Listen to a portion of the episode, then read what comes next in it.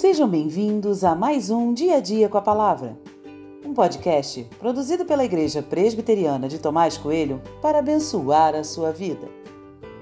O título de hoje é Formas de se chegar ao fim e tem por base o texto de 1 Crônicas 10, 13 e 14, que diz: Assim Saul morreu por causa da transgressão cometida contra o Senhor por causa da palavra do Senhor que ele não tinha guardado, e também porque consultou uma médium e não o Senhor, que por isso o matou e transferiu o reino a Davi, filho de Jessé.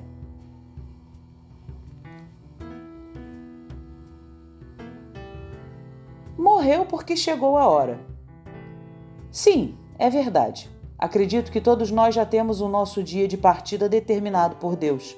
Afinal, é assim que o salmista descreve: Todos os nossos dias foram escritos e contados quando nenhum deles existia ainda. Mas há nesse texto algo para pensar. A morte de Saul está relacionada com sua desobediência. É assim que todos leem sua morte. Ninguém apenas diz que havia chegado sua hora. Logo, a morte não é vista apenas como um dia qualquer, quando sua senha na fila é lida por Deus.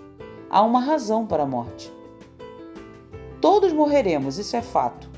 O pecado trouxe à humanidade uma consequência dura e triste. Mas existem muitas razões para a morte.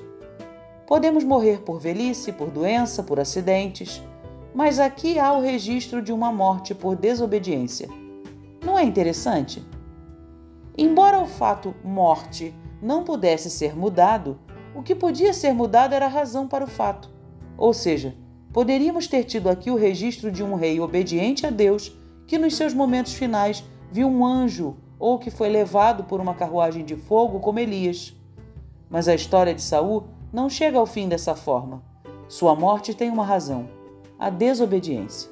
O que quero dizer é que, embora não possamos mudar o evento morte, existem formas diferentes de se chegar até ela. Podemos chegar em obediência ou desobediência a Deus. Não preciso dizer qual opção escolher. É óbvio.